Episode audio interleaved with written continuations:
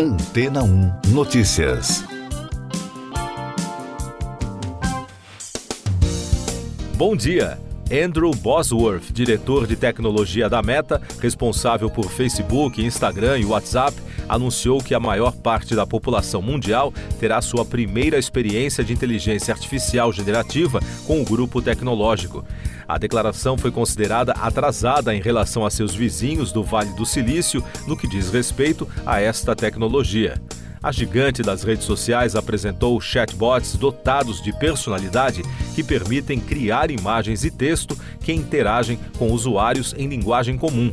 O anúncio da meta na semana passada aconteceu após meses de uma corrida das empresas do setor para desenvolver a próxima geração de inteligência artificial. Na liderança dessa disputa estão a OpenAI com o Chat GPT e as marcas Google e Microsoft, que competem com ferramentas para ajudar nas pesquisas online, na produtividade e na educação. Mas, de acordo com reportagem da France Press, Bosworth afirmou à agência de notícias durante o evento anual para desenvolvedores do grupo californiano que a meta não está atrasada. O diretor apontou que há muitas ferramentas novas, como Stable Diffusion, para gerar imagens, ainda que exijam muito tempo e desenvolvimento. Em novembro de 2022, semanas antes de o Chat GPT chamar a atenção do mundo, a Meta lançou o próprio chatbot de IA generativa, especializado em pesquisas científicas. Batizado de Galáctica, ele conseguia redigir artigos e resolver problemas matemáticos, mas, segundo a reportagem, às vezes inventava as respostas. A Meta retirou o sistema rapidamente de circulação. Destaques do fim de semana das agências de notícias: cerca de um milhão de pessoas protestaram em Varsóvia contra o governo conservador do país. O protesto, que acontece duas semanas antes das eleições polonesas, foi convocado pelo líder da oposição e ex-primeiro-ministro Donald Tusk. Foi a maior manifestação da história de Varsóvia, declarou a France Press Monica Belt, porta-voz da prefeitura local. O chanceler da Alemanha, Olaf Scholz, disse em uma entrevista que seu governo está tentando conter a imigração ilegal para o país com controles de fronteira mais rígidos.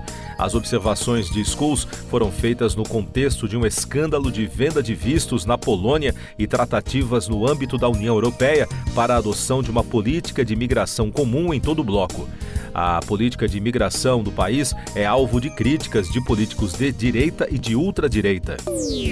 O Partido dos Trabalhadores do Kurdistão assumiu a responsabilidade pelo atentado à bomba nas proximidades da sede do Ministério do Interior em Ankara. O governo turco informou que dois homens fizeram a ação terrorista. Ali Erlikaya, chefe da pasta, declarou que um dos terroristas morreu na explosão e o outro foi neutralizado pelas forças de ordem. Dois policiais se feriram levemente. Na Espanha, 13 pessoas morreram após o um incêndio atingir um complexo de boates em Múrcia.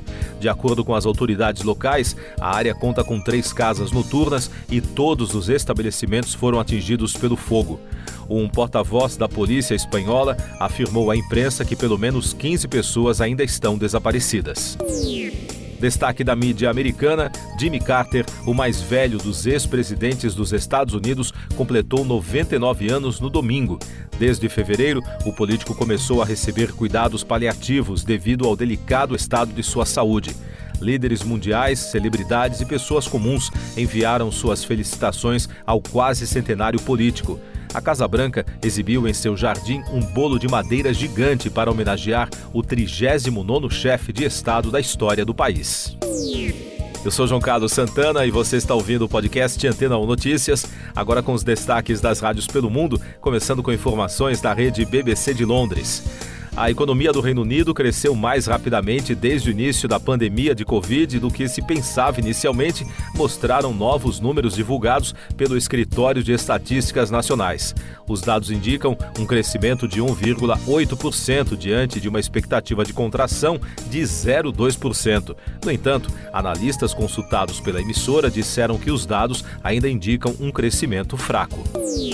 Outro destaque da BBC: a polícia de Las Vegas, nos Estados Unidos, prendeu um homem suspeito de envolvimento no assassinato do astro do hip hop Tupac Shakur, morto há quase 30 anos. Segundo a Associated Press, Dwayne Keith D. Davis, de 60 anos, foi preso na manhã da última sexta-feira acusado de assassinato com uso de arma mortal em 1996. Shakur foi baleado em um tiroteio em 7 de setembro daquele ano e morreu em um hospital seis dias depois depois, aos 25 anos. A irmã do rapper, Sekiwa, disse que a prisão de Davis ocorreu em um momento crucial. The Absolute Radio de Londres. O U2 lançou um novo single chamado Atomic City em homenagem a Las Vegas. A música leva o nome de um apelido da cidade americana, onde o grupo irlandês também iniciou uma série de shows no mega espaço multimídia MSG Sphere, inaugurado na última sexta-feira com o primeiro show da banda. A estrutura tem o maior painel de LED do mundo.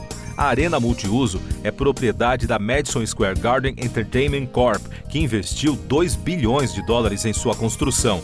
A capacidade é para 17.600 pessoas sentadas e 20 mil em pé.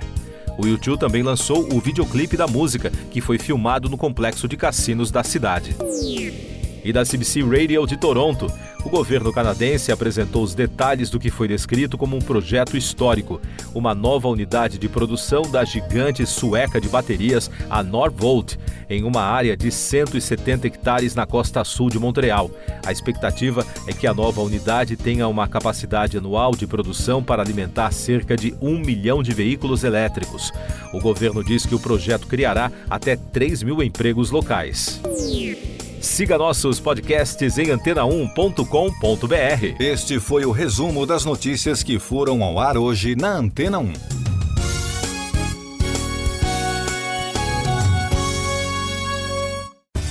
Depois de tanto conteúdo legal, que tal se hidratar com água rocha branca?